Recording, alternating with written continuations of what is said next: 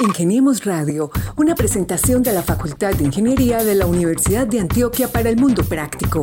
Búsquenos en portal.uda.edu.co, en facebook.com, Facultad de Ingeniería UDA y en nuestras redes sociales, Ingeniemos Radio. Eh, yo creo que no hay una fórmula mágica, o sea, no se trata solo de, de que nos subamos todos al metro o no se trata de que todos compremos vehículos eléctricos o no se trata eh, de implementar estrategias como estas, eh, que a través de la construcción eh, ayuden a limpiar la atmósfera, sino que yo creo que hay es que combinar estrategias. Aquí se inicia un nuevo episodio de Ingeniemos Radio, el programa que cada semana presenta personajes valiosos y descubrimientos increíbles a través de nuestra plataforma de radio tradicional en la emisora cultural de la Universidad de Antioquia y en las diferentes plataformas de streaming. Me acompaña mi compañero Carlos Betancourt y vamos a darle la bienvenida a Carlos para que nos anuncie quiénes son nuestros invitados de hoy. Entiendo que vamos a hablar de ladrillos que limpian el aire. Imagínate, Gabriel, que Qué, investigación tan importante y déjame te cuento. ¿Qué tal Gabriel? Y bienvenidos a todos los oyentes, a nuestros invitados y a quienes nos escuchan en las diferentes plataformas. Gabriel, como ya es costumbre y que nos encanta compartir esas historias que compartimos contigo, con Mauricio y con nuestros oyentes cada, cada semana con los ingenieros más tesos de la Facultad de Ingeniería, así suene como a presumido. En esta ocasión hemos invitado a dos profesores, dos investigadores. Ellos son la docente Claudia Palacio Espinosa de la Universidad EAFIT y el profesor Fabio Vargas Galvis de la Facultad de Ingeniería de la Universidad de Antioquia. Ellos con ese conocimiento, Gabriel, han estado investigando sobre un importante tema que hoy día toma más relevancia y es nada más y nada menos, como lo dijiste hace unos segundos, ladrillos que limpian el aire. Por eso, Gabriel, eh, creo que es importante este tema y dejemos que sea Teleantioquia quien nos cuente sobre este espacio. Investigadores antioqueños desarrollaron una sustancia que recubre ladrillos para limpiar el aire sucio. Con el invento, los edificios cumplirán a futuro la función de limpieza del aire tal como lo hacen los árboles. Después de 10 años de investigación, profesores y estudiantes de ingeniería de la Universidad de Dafit y de la Universidad de Antioquia desarrollaron un material para recubrir ladrillos que, en contacto con el aire y bajo acción de la luz solar, transforma gases contaminantes en sustancias lavables. Entonces, tener esa opción en un material, en construcciones, por ejemplo, en una ciudad, nos permitiría tener elementos activos que durante el, el, paso del día, digamos, se conviertan en, como tú dices, en árboles que van ayudando a descontaminar el medio ambiente o el aire que está poluido. Lo más importante es la creación del reactor fotocatalítico, sin referente en el mercado, con el que se mide la capacidad de absorción de gases de los materiales. Allí descubrieron que el dióxido de titanio absorbe hasta un 70% de los gases y se convierte en una sustancia removible mediante lavado. Lo que hicimos fue justamente eso, unir los conocimientos para crear sinergias. Y, yo creo que fruto de eso es, es el, el producto que hemos desarrollado. El invento está en proceso de solicitud de patente y pretende convertir ciudades en bosques urbanos para descontaminar el aire. Ingeniemos Radio. Maravilloso como lo reseña Teleantioquia Noticias. Les damos todo el crédito y todo el agradecimiento y entremos en materia entonces. Bienvenidos profesores. Comenzamos por las damas. Profesora Claudia Palacio Espinosa, ingeniera metalúrgica y doctora en ciencia de los materiales cerámicos. Ella pertenece al grupo de electromagnetismo aplicado GEMA de la Universidad EAFIT y es profesora en la misma universidad. Bienvenida a Ingeniemos Radio. Muchas gracias, Gabriel y Carlos, por la invitación a su programa.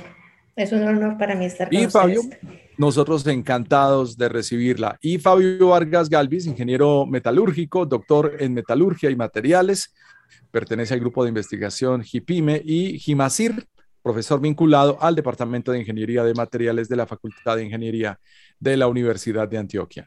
¿Qué tal, Gabriel? ¿Y qué tal, Carlos? Muchas gracias por la invitación.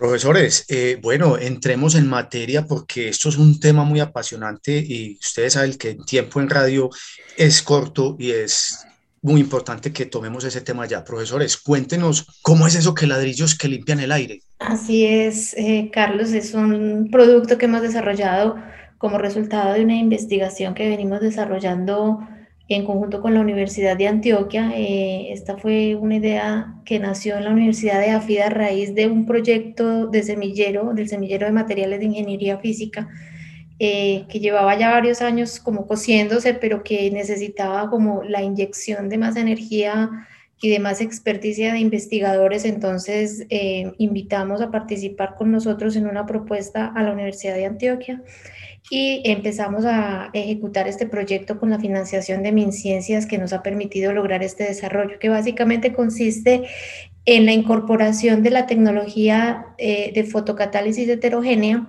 sobre la superficie de ladrillos de arcilla. Eh, entonces esto nos permite que, como el fenómeno lo indica, cuando sobre la luz, sobre la superficie del ladrillo incide la luz solar, eh, estos ladrillos son capaces de degradar los contaminantes gaseosos atmosféricos y convertirlos en sustancias que son no nocivas para la salud. Eh, sí, pues Claudia creo que ya lo, ha explicado bien. Eh, básicamente se trata de, que la superficie de los ladrillos tengan la capacidad de transformar contaminantes que suelen estar en la atmósfera eh, a partir de, la interacción con la luz solar. Entonces, eh, pues eso brinda la posibilidad de que eh, en las ciudades donde suele haber altas tasas de contaminación, pues podamos ayudar a mejorar el, o a limpiar el medio ambiente. De eso se trata básicamente. Si hacemos un recuento en la historia del hombre, encontramos muchos tipos de ladrillos que van desde la conformación de los iglús hechos de hielo, hasta los de arcilla y digamos que en una era contemporánea los de cemento. También hemos estado siendo testigos de cómo construcciones eh, que reflejan el sol pueden aprovechar la energía fotolumínica, pero es la primera vez que escuchamos de una solución en el ambiente y se ha podido establecer que el tiempo de exposición a los diferentes gases contaminantes pues determina también la afección a la salud para las personas. ¿Cómo descubrieron esto? Pues eh, como lo dice Claudia, eh, esto es un proyecto que, que, ya viene desde hace casi 10 años trabajándose inicialmente en, en EAFID y luego ya nosotros empezamos a apoyarlos y pues básicamente eh, cuando ellos llegaron a la Universidad de Antioquia ya traían la idea de, eh, cómo poder depositar sobre la superficie del ladrillo un material que, que reaccionara con la luz y que esa reacción permitiera descomponer sustancias nocivas que están presentes en el ambiente, ¿cierto? Entonces, eh, pues básicamente de lo que se trata es, como ya lo dijo Claudia, aprovechar el fenómeno de, de, fotocatálisis heterogénea, que es un fenómeno que no es, digamos, exclusivamente utilizado eh, para el propósito de, transformar contaminantes eh, en el ambiente, eh, que incluso se utiliza más para, para transformar contaminantes, por ejemplo, en aguas, ¿cierto? Entonces, digamos que, que la idea era como aprovechar eso que se sabía de que podían hacer este tipo de, de materiales en otros ambientes, como ya lo dije, en el agua, eh, pero en este caso en, un ambiente ya gaseoso, ¿cierto? Que es el, que, el que contiene la, atmósfera normalmente. Entonces, e, es eso básicamente, tratar de aprovechar un conocimiento que ya estaba disponible y eh, ponerlo al servicio o, a la solución de, de, un problema que, como ya lo presentó Carlos al principio, pues es un problema que que cobra importancia en ciudades como Medellín en, épocas como, como esta, ¿cierto? Meses de febrero, marzo, incluso a veces hasta abril, pues vivimos altas tasas de contaminación atmosférica, en el segundo semestre tenemos otro periodo. Entonces, es simplemente eso a partir de, algo que ya se sabía, ponerlo al servicio de la solución de un problema que, que con frecuencia tenemos que afrontar. Ingeniemos Radio. Vale, sí, me gustaría añadir que eh, en el caso del inicio del estudio de este tema, en la universidad surgió, como les decía al principio, eh, como un trabajo de investigación del semillero de materiales de ingeniería física, cuando algunos estudiantes eh, invitaron desde ingeniería física que creáramos este semillero, pues se nos planteaba el reto de, bueno, vamos a investigar en un tema que sea de interés y qué tema vamos a elegir. Entonces tenía yo como profesora el reto de, como era la coordinadora del semillero, de proponerles un tema o llevarles varios temas eh, que pudieran ser de interés para ellos. Los jóvenes no son fáciles de convencer porque a veces parecen dominados por el escepticismo. Eh, y entonces me di a la tarea de empezar a buscar y casualmente eh, un día antes de, de, la reunión, de la primera reunión en la que yo les iba a proponer los temas, es, me dio por ponerme a ver en allí un programa sobre construcciones sostenibles y hablaban de la fotocatálisis heterogénea. Yo, ay, qué fenómeno más interesante. Y tomé nota y empecé a buscar y encontré justamente el fenómeno y también el material que, que la literatura ampliamente reporta, pues que es el dióxido de titanio. Y entonces, pues llegué a mi primera reunión del semillero con la propuesta de este tema y de inmediato pues los cautivó porque básicamente les llamó mucho la atención el hecho de pensar en que podía haber un fenómeno asociado a la solución de un problema que existen las grandes ciudades, no solamente de Colombia, sino del mundo, y que de cierta manera ellos podían contribuir con ese estudio y con ese análisis a, engrosar, digamos, el conocimiento en torno al tema. Entonces, ellos se interesaron y ahí empezó la carrera y la, y la, digamos, la experiencia que hemos tenido con la fotocatálisis heterogénea y el dióxido de titanio, que hoy día, digamos, nos permite tener el logro de este desarrollo. Gabriel, que decía hace unos segundos que hoy más que nada retoma pues una mayor importancia este tema que están investigando eh, los profesores y que nos están contando hoy en este programa de Ingeniería Radio, porque la contaminación del aire en Medellín está representando uno de los mayores riesgos en este momento, porque se ha disparado otra vez las alarmas frente a este tema. Eh, profesores, eh, ¿es una realidad o se debe contar con mucho apoyo tanto político como administrativo para que esto pueda suceder y se pueda convertir en una realidad, valga la redundancia verdadera, que, porque es que esto parece como, es tan bacano el proyecto que parece como una fantasía. Entonces uno se imagina como un adobe, una, un edificio construido con esto, con estos adobes y limpiando el aire al mismo tiempo. Esto puede ser una realidad en cuánto tiempo, profesores. Carlos, como tú lo decías, eh, necesitamos de voluntades. la realidad es que el material funciona. Nosotros tenemos el respaldo de los datos de laboratorio y de los experimentos que hicimos que nos muestran que efectivamente podemos tener unas tasas de descontaminación y remoción de gases contaminantes como los de la familia de los NOx. De la, eh, se mueve en el rango entre, los 50, entre el 54% y el 73% de capacidad de remoción.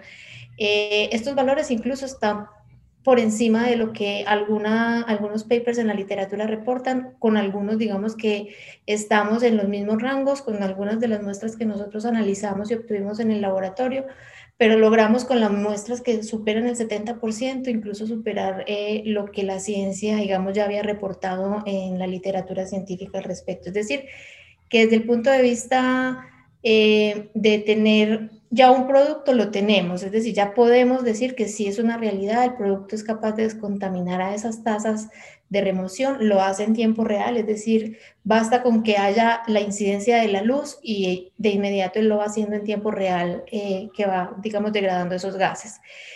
¿De qué va a depender que este producto se pueda incorporar en las edificaciones? Básicamente de que políticamente y como, y como ciudad y como sociedad, digamos, nos podamos poner de acuerdo en que, en que nuestras edificaciones pueden realizar ese rol eh, que, que, sea de descontaminación. Eso significará eh, también asumir unos costos porque los ladrillos, pues por supuesto, tendrán que, para tener esta tecnología en su superficie, pasar por un proceso de aplicación del recubrimiento que tendrá unos costos asociados a dicho proceso de aplicación y por lo tanto se incrementará el costo de, del producto que actualmente existe en el mercado, que es el que no tiene esa tecnología. Entonces, cuando hablamos en términos de precios, eh, ya uno empieza como a ver que, que toca el bolsillo de los constructores, eh, de, los, de las fábricas de ladrillo, de las fábricas de materiales de construcción y entonces ahí es donde es importante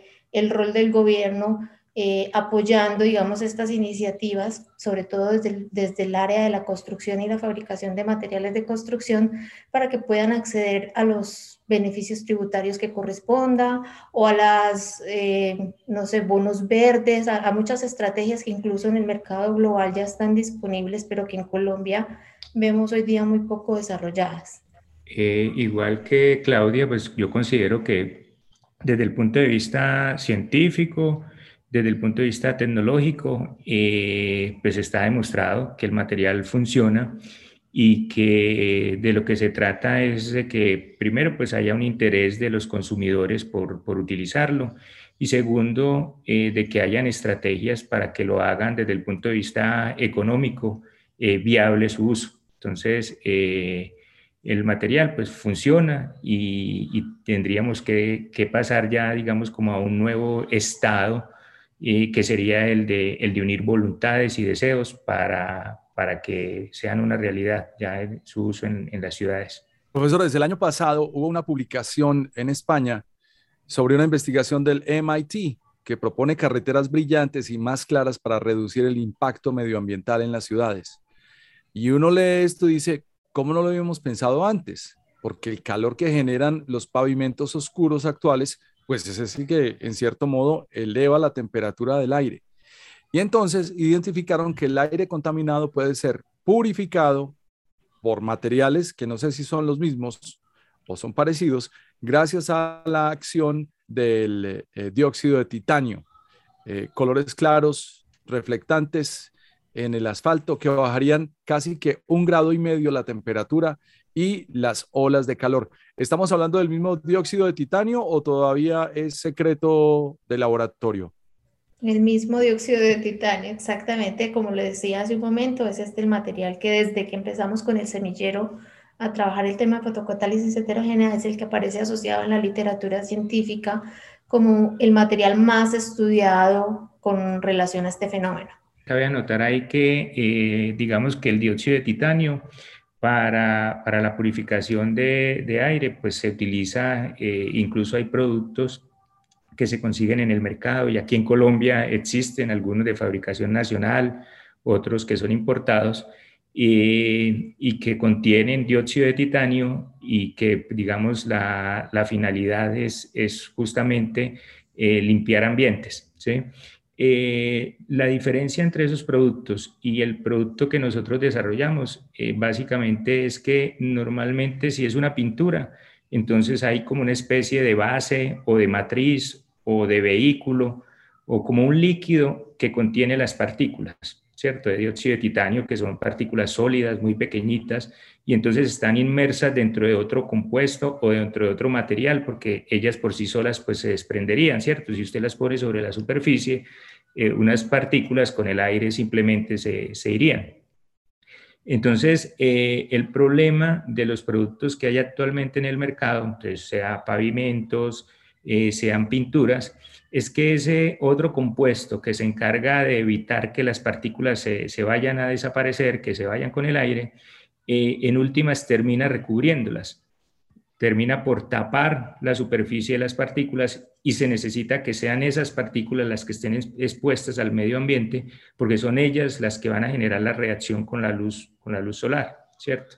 Entonces, eh, el producto que nosotros desarrollamos, básicamente eh, la diferencia que tiene con lo que ya existe es que nuestras partículas están unidas entre sí y unidas también al ladrillo sin la necesidad de que haya un adhesivo, sin la necesidad de que haya una pintura, de que haya un aglomerante, que haya otra sustancia que las mantenga ahí unidas ahí no existe esa sustancia. Entonces, eso permite que las partículas estén completamente expuestas, toda su superficie, a, la acción de, la atmósfera. Y la fórmula es muy fácil de recordar, Carlos, es casi como me tiene guardado mi sobrino en su cuenta de WhatsApp. Tío 2. Muy creativo el sobrino. Excelente. Lo descubrió primero que yo. Sí, eso eh, tiene, promete el sobrino, tiene futuro. Eh, tiene futuro, sí. Eh, Gabriel, ¿te vivirías en una casa construida con ladrillos que limpian el aire? Es que yo creo que ese, ese, ese va a ser, yo creo que uno de los requisitos primordiales en el futuro, porque es que eh, estas soluciones van sobre todo en el techo. Antes yo te haría la pregunta a vos, ¿estarías dispuesto, Carlos, ya a implementar un techo blanco eh, recubierto de TIO2? Yo lo haría sin poner ningún pero. Yo lo haría. Y no tiene que ser blanco, puede ser gris. Nuestras muestras, de hecho, hay blancas, hay grises y hay negras. Yo, lo haría perfectamente, Gabriel, sin ningún pero, tranquilamente lo viviría ahí.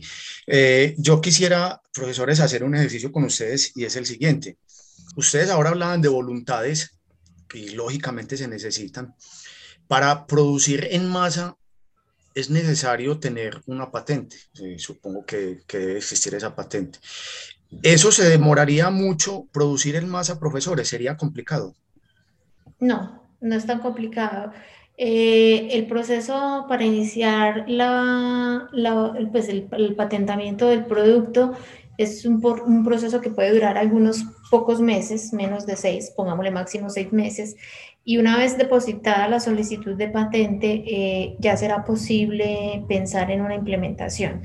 En realidad, lo que más en este momento podría dificultar la implementación es que las ladrilleras, los constructores encuentren dónde está para ellos el negocio con este producto, porque con el producto actualmente, así valga un peso, será un peso más de costo para ellos, lo que representará un peso más o menos, perdón, de ingresos eh, en sus proyectos. Entonces, mientras ellos tengan que ver eso como un gasto y no como una inversión, va a ser muy difícil. Ahí es donde realmente juega un rol importante el gobierno y donde el gobierno puede incentivar que, no sé, que una constructora, por ejemplo, que implemente esta tecnología va a tener un bono verde que lo va a ver representado en recursos económicos, en otros proyectos o en otro tipo de beneficios que las ladrilleras y las constructoras puedan encontrar interesantes, podrá ser posible la implementación. Ingeniemos Radio. Qué maravilla. Profe, ¿qué nos tiene para decir? Eh, no, estoy totalmente de acuerdo con Claudia, que se requiere obviamente que, que se unan deseos y, voluntades, ¿cierto? Porque como ustedes ahora lo, decían, pues eh, todos como que queremos aportar al, eh, el granito de arena al, tener una mejor calidad de vida a través de, de un ambiente, digamos, un poco más limpio. Pero pues al final, como casi todo en la vida, eh, pues el dinero es el que termina en, últimas por determinar si, si, es viable o no. Entonces, eh, el hecho de, que, de tener que ponerle algo adicional al ladrillo para que ayude a, limpiar el aire, pues tiene inherente un costo y un costo que eh, alguien lo tiene que asumir, ¿cierto? Entonces, en este momento, como se hacen en, en muchos países, por ejemplo, con eh, la reducción de impuestos para la compra de vehículos que utilicen energías alternativas o como eh, la reducción del mismo costo de la energía para, para esos vehículos, eh, pues tiene que haber una, una, voluntad de alguien que asuma, que normalmente por esta época quien termina asumiendo eso son los gobiernos y en últimas el gobierno como representante de las sociedades que van a ser también las beneficiadas de, la implementación de, este tipo de estrategias, pues deben, deben asumirlo, ¿cierto? Eh, porque de lo contrario, pues será muy difícil que una persona, por más que quiera tener una casa ayudando a limpiar el ambiente, pues si eso le va a costar más, eh, seguramente lo pensará dos veces. Estamos hablando con dos profesores de la Universidad de Antioquia y de EAFIT, Claudia Palacio Espinosa y Fabio Vargas Galvis, sobre una gran idea, ladrillos que limpian el aire. Y a largo plazo, pues, esta conformación de partículas que se ubican en todo el tracto respiratorio del ser humano, con esta calidad del aire que vivimos en el Valle de la Urra, terminan aumentando problemas cardiovasculares, bronquitis, asma y desde luego muerte prematura por la población más vulnerable. ¿Qué tanto se puede medir el alcance de esta idea tan verde de unos ladrillos que ayudarían a limpiar el aire? Eh, como Claudia lo indicó, digamos que nosotros eh, en este proyecto desarrollamos eh, varios productos, ¿cierto? y los resultados, los resultados nuestros permitieron establecer que, que los diferentes productos que se desarrollaron pues tienen la capacidad de transformar entre un 50 y un 73% eh, algunos de los, de los contaminantes atmosféricos. Entonces, en últimas, si esto nosotros lo podemos trasladar a, una edificación, eh, estaríamos hablando de estarle quitando el 73% o hasta el 73% de algunos de los contaminantes a la atmósfera que está interactuando con, con, esa, con esa superficie, supongamos la superficie de un edificio construido con este tipo de ladrillos. Entonces, eh, incluso esa mismo, ese mismo aire que se está ahí limpiando, seguramente es el aire que termina entrando a los apartamentos, a las viviendas, y seguro que va a ser aire que, que las personas van a respirar, aire más limpio.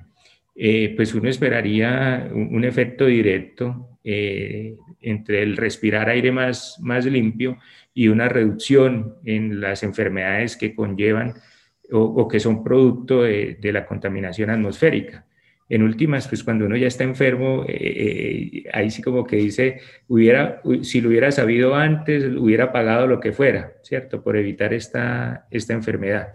Entonces, eh, en ese sentido, por eso también ahora decía, pues las sociedades deberían, pues, representadas por los gobiernos, asumir esto y, crear, digamos, los incentivos necesarios para que al final eh, eso se vea reflejado en, en, una mejor calidad de vida a través de, de una reducción en, en, enfermedades que cada vez son más frecuentes, ¿cierto? Incluso ahora con esto de, de la pandemia que está como tan eh, relevante o tan de moda por estos, por estos años, eh, ya empieza uno a ver estudios en los que, en los que identifican que hay una mayor tasa de mortalidad de, de la, del virus, del, del COVID-19 eh, en aquellas ciudades donde hay mayor contaminación atmosférica. Y pues es lógico que, que eso, que, que, eso se empiece a, a, notar, porque en últimas una de las principales dificultades que trae eh, el COVID-19 es justamente para las personas que tienen problemas eh, pulmonares o que tienen afecciones eh, respiratorias. Entonces, eh, en últimas, de alguna forma, eh, el, respirar eh, un aire más limpio también contribuye a, que se reduzcan esas tasas de, letalidad por, por, otros factores, digamos, adyacentes. Yo me imagino una casa construida con tío 2, como dijo Gabriel, y con paneles solares, Gabriel. ¿Te imaginas uno viviendo así en una casa toda verde? Yo creo que ese va a ser el estándar eh, del año 2050. Sería una maravilla, pues. Y, un, carro, pues. y un carro afuera conectándose a la luz eléctrica. Excelente sería. Paneles solares en el techo para resolver eh, por lo menos la luz de la nevera. Ah, excelente. Eso sería maravilloso. Eh, Gabriel, y, para contarle pues a todos nuestros oyentes, esto, este proyecto de ladrillos que limpian el aire es una alianza entre la Universidad EAFID que inició con este proyecto y la Universidad de Antioquia, eh, que hicieron esta alianza y están trabajando en este maravilloso proyecto de investigación. Profesores, ¿cómo es la participación de cada institución en este proyecto? ¿Cómo se divide esa participación? ¿Cómo llegaron a eso de quién hace qué? Ustedes se encargan de esto y ustedes se encargan de esta partecita. ¿Cómo definieron esa parte? Bueno, eh, como les comenté al principio, la idea surgió de la Universidad de AFI, fue una idea que empezamos a gestar desde el semillero de materiales y que después con, con, los años nos fuimos dando cuenta que requeríamos de un nivel de formación mayor para abordar los retos del tema y del proyecto. Y entonces fue así como me di cuenta que necesitaba pasar de, de estudiantes de pregrado a estudiantes de posgrado y a tener eh, investigadores con más experiencia abordando el tema y, digamos, dándole al semillero y a nuestros estudiantes de pregrado en ingeniería física, digamos, unas tareas más puntuales dentro del proyecto. Eh, los años que duramos investigando el tema sin la Universidad de Antioquia me permitió darme cuenta que había capacidades en la Universidad de Antioquia que nosotros en la Universidad de AFIT no teníamos. Por ejemplo, la capacidad del grupo HIPIME de procesar materias primas eh, que necesitábamos para tratar las superficies de los ladrillos, también la capacidad del grupo GIGA para medir eh, los factores ambientales como las concentraciones de los gases contaminantes en la atmósfera, que era un factor súper determinante a la hora de evaluar la capacidad fotocatalítica del material, pues me hizo eh, que me acercara a los dos grupos y hablara con el profesor Fabio y con el profesor Mauricio Correa en su momento. Les planteé la idea de que participáramos en una convocatoria de MinCiencias, que de hecho era una convocatoria de salud, eh, y ellos muy gentilmente aceptaron mi invitación y bueno, empezamos esta gran aventura que hoy nos tiene con este maravilloso producto desarrollado. La participación en el proyecto es eh, ante MinCiencias, figura como investigador principal, pues como ejecutor del proyecto de la Universidad de AFIS, yo soy la líder del proyecto como investigadora principal y los investigadores o co-investigadores del proyecto son los profesores de la Universidad de Antioquia, que en este caso fueron el profesor Fabio Vargas, el profesor Mauricio Correa y el profesor Julio Saldarriaga. Cada uno de nosotros, desde nuestros roles de docentes e investigadores, pues por supuesto fuimos acompañados por nuestros estudiantes de los pregrados en los que estamos adscritos y de los estudiantes también de las maestrías que pertenecen a los departamentos a los cuales nosotros también estamos filiados. Sí, eh, ahí quisiera complementar que este proyecto, digamos, además de, de los productos tecnológicos que, que se generaron, eh, también tuvo unos productos y fue la formación, eh, digamos, de personal. Ahora Claudia mencionaba estudiantes de pregrado, estudiantes de maestría. Y en el caso eh, de la Universidad de Antioquia, pues como ya se mencionó, somos dos grupos, el JIPIME y el GIGA. Y eh, en JIPIME se formó un estudiante de pregrado y se formó un estudiante de maestría. Y en el GIGA se formaron dos estudiantes de maestría. Y en NEAFIT también creo que uno de pregrado y uno de maestría, ¿cierto? Dos de pregrado y uno de maestría. Entonces, digamos que, eso también es de alguna manera fortalecer eh, la capacidad técnica y científica eh, humana que hay, que hay en el país, ¿sí? en torno pues a la solución de, problemas que, nos atañen a todos, como el de, el de mejorar la, digamos, la calidad de vida. Profesores, este, este, este caso se ha venido explorando no solo nuestra cultura, sino en muchos lugares en donde advierten de las islas de calor, es decir, las ciudades se convierten en unas burbujas de sol eh, y se convierten en un horno que le suman mucho a la contaminación y a la temperatura gradual que desde diciembre hemos tomado ya en serio como una alerta muy seria para el resto de nuestros días.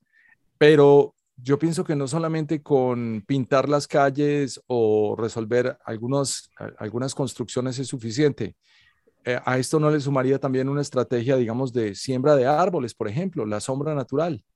Sí, definitivamente eh, yo creo que, el mejoramiento de la calidad de vida y sobre todo eh, en las grandes ciudades, en alguna época se, pensaba que quienes tenían mejor, mejor calidad de vida eh, eh, éramos quienes vivimos en las, digamos, en, en las urbes, ¿cierto?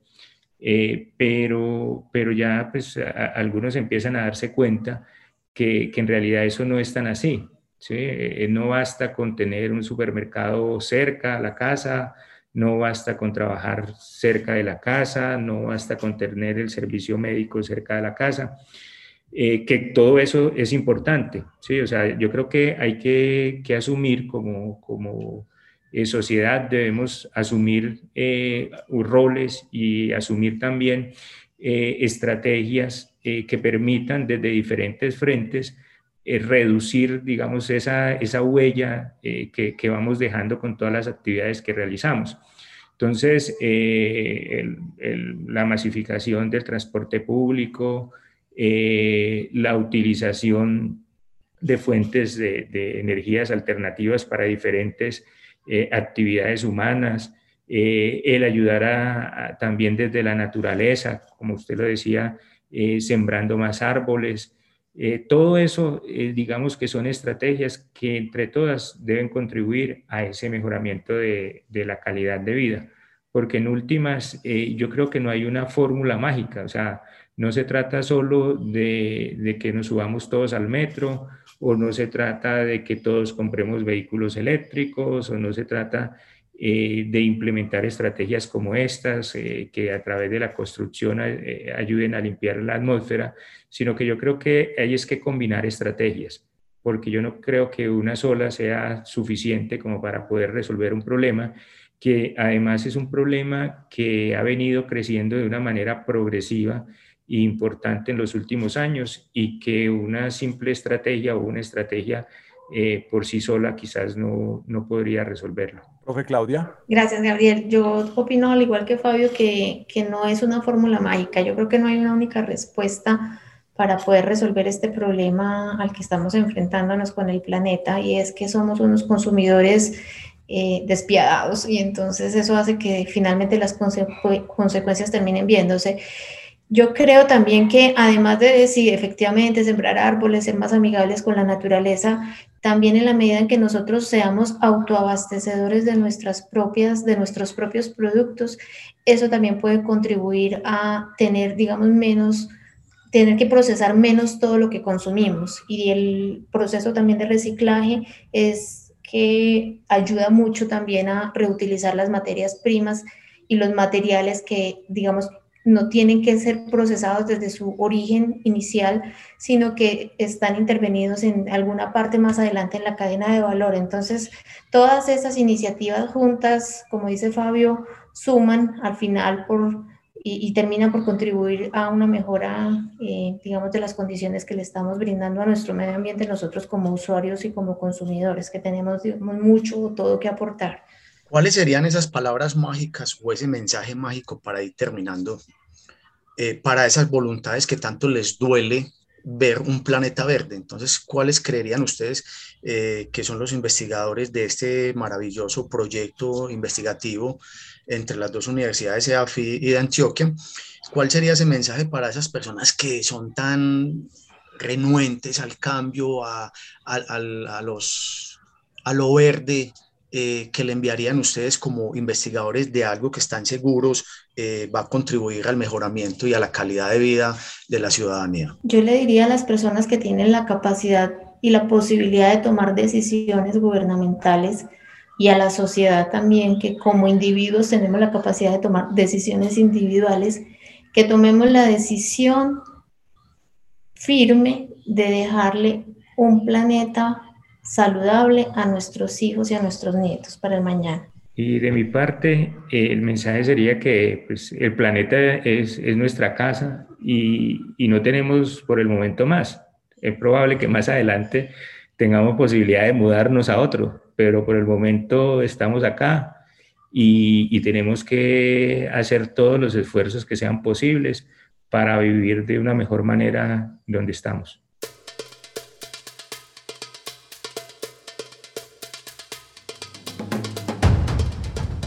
Son historias que sorprenden y que muestran esa labor profesional que se hace al interior de las universidades Gabriel y de las instituciones y sus grupos de investigaciones. Gente que día a día vienen consolidando un trabajo calladamente y que cuando salen a, dar, a mostrarle algo a la sociedad salen con cosas y con desarrollos sorprendentes.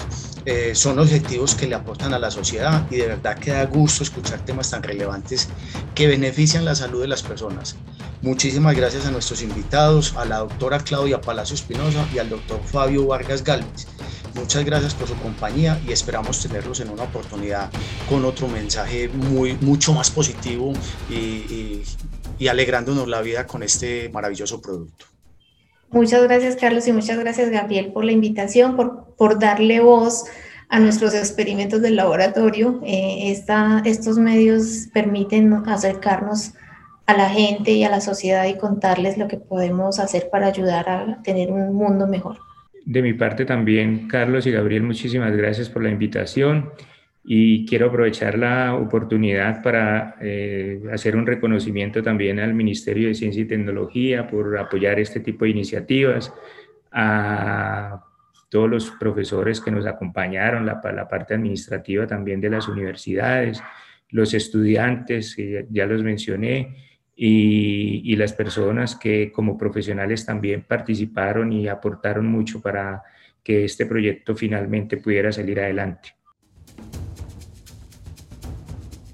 Mil gracias por su tiempo y por toda esta experiencia. Nos queda resonando ahí en el tiempo una idea de ladrillos que limpian el aire. Pues hay que mencionar desde luego esta propuesta de investigación, una convocatoria de conciencias que fue aprobada y que permitió vincular al proyecto a cuatro estudiantes de maestría, a dos estudiantes de pregrado, a un ingeniero de apoyo y a un asesor nacional, además de la profesora Claudia Palacio, que es la líder del proyecto, y aquí escuchamos profesor Fabio Vargas y a los profesores Mauricio Andrés Correa y Julio César Saldarriaga.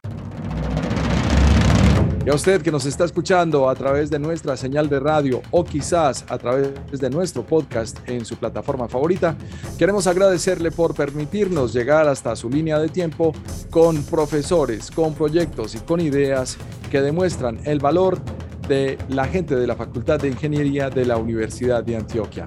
Esto es Ingeniemos Radio. Carlos Betancur y Gabriel Posada los esperamos la próxima semana con un nuevo episodio y nuevas historias por contar.